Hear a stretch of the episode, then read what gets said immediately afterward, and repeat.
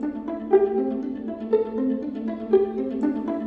Bonjour et bienvenue sur ce nouvel épisode de l'écriture d'un roman. Alors comme d'habitude, je vais aborder avec vous les problématiques que je rencontre autour de l'élaboration de mon roman L'Inde de Souraj.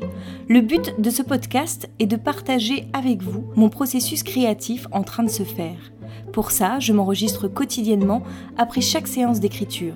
Ceci est donc la retranscription spontanée mais non pas exhaustive de mon travail, avec mes différentes techniques, mes doutes et mes réflexions.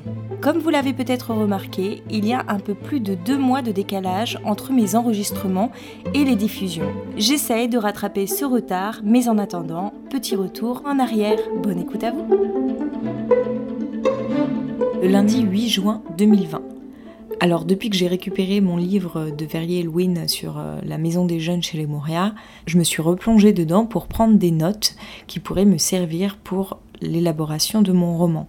Et donc là, je ne fais plus que ça, je ne fais plus que des recherches par rapport au Gothul, par rapport aux Moria, par rapport à leur manière de vivre, pour rendre plus réel mon récit. Et j'ai décidé aujourd'hui de partager ma séance d'écriture en deux parce que les recherches c'est important, mais j'ai l'impression que ça me dessèche au niveau de l'inspiration. J'ai pas l'impression d'avancer concrètement sur mon roman. Donc j'ai fait une heure de recherche où j'ai lu, j'ai pris des notes, j'ai écrit un petit texte, encore une des histoires parallèles au roman. Et euh, tout à l'heure, je vais m'attaquer à continuer la relecture de la fin de mon livre, sur laquelle je me suis arrêtée euh, page 90 parce que je pense que c'est important de faire les deux en parallèle car euh, faire des recherches c'est pas aussi enthousiasmant que de m'attaquer à l'écriture elle-même. En fait, j'ai relu une dizaine de pages et j'ai repéré une scène qu'il fallait que je réécrive totalement, qui est importante, que je veux vraiment garder, mais qui demande à être retravaillée au niveau du style euh, de l'écriture.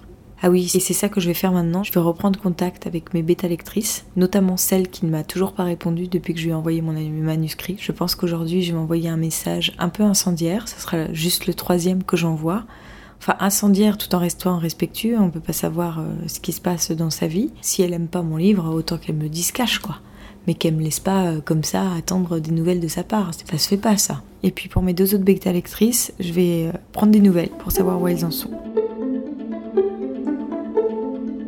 Le mardi 9 juin 2020. Le programme de la journée est un peu perturbé parce que je viens de recevoir les retours de mon amie scénariste qui vient de m'envoyer un audio d'une heure où elle a fait euh, des commentaires sur mon livre. Donc euh, je vais euh, écouter ça. J'ai pas mal continué la relecture. J'ai bien avancé aujourd'hui. Bon, en fait, là, les seuls commentaires que je fais, c'est réécrire la scène 2, reprendre le passage, Enfin, tout ce que je lis est à retravailler au niveau de l'écriture. Je trouve que c'est encore un peu faible par rapport euh, au début du texte. En tous les cas, mon amie scénariste aime beaucoup le titre du livre. Elle trouve que ça correspond tout à fait à mon histoire et donc c'est déjà ça. Donc voilà, là je vais me mettre à écouter, je suis en train de télécharger euh, son audio et puis, euh, et puis je vais me mettre à écouter pour poursuivre la réécriture de mon livre.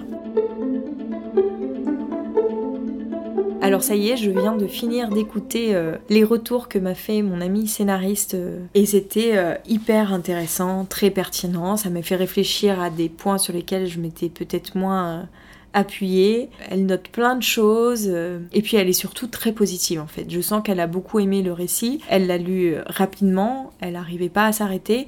Bon, c'est sans doute aussi parce qu'elle me connaît, c'est quelqu'un de plutôt positif dans la vie, donc euh, enfin c'est quelqu'un qui a tendance à, à encourager les projets des gens et à voir le positif chez eux.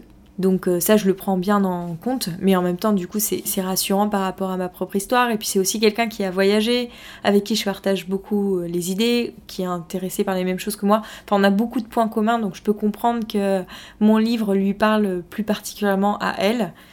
Mais euh, elle m'a fait aussi des retours plus critiques, plus négatifs, mais c'était toujours très constructif. Et notamment par rapport au côté parfois un peu jugeant d'Olivia. Voilà, elle trouve que mes personnages sont très bien caractérisés, que l'intrigue est bien menée alors qu'il y a deux intrigues un peu en parallèle. Alors c'est vrai que depuis, que je depuis la version que j'ai envoyée, j'ai beaucoup évolué dans mon récit, mais ces remarques tiennent toujours. C'était des choses que j'avais pas forcément vues. Elle met en lumière aussi des points euh, d'une certaine manière. Euh, elle comprend exactement ce que je veux dire Sauf, alors sauf, ouais, là ça m'a interrogé par rapport à ce que ressent Soulage pour Olivia. Là j'ai l'impression qu'elle interprète d'une autre façon que ce que j'ai voulu dire.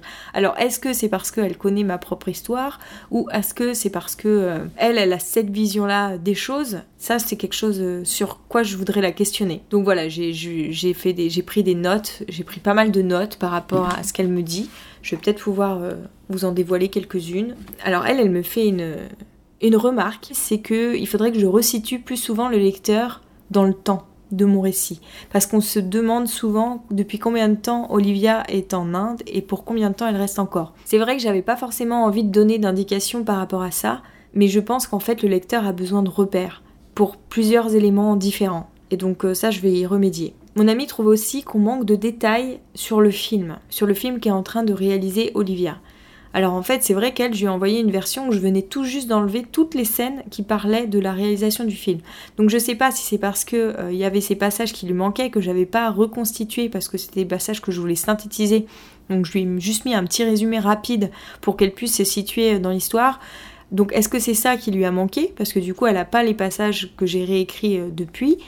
Ou est-ce que en effet je développe pas assez ce côté-là alors qu'il était beaucoup plus riche auparavant? D'autre part, euh, mon ami me propose de creuser beaucoup plus le pourquoi d'Olivia est autant attirée par le Gothul. J'en parle un peu au début, mais après on ne revient pas trop dessus. Donc je vais voir un petit peu ce que je peux faire euh, là-dessus. En tous les cas, ces retours étaient d'un extrême positivisme. Ça m'a fait euh, beaucoup de bien d'entendre ça. J'ai l'impression que je suis pas la seule à croire en mon livre en fait. On va s'arrêter là pour aujourd'hui et je vous donne rendez-vous lundi prochain pour un épisode exceptionnel, un peu plus long que d'habitude, où je vous livrerai les retours de mes bêta lecteurs. À bientôt!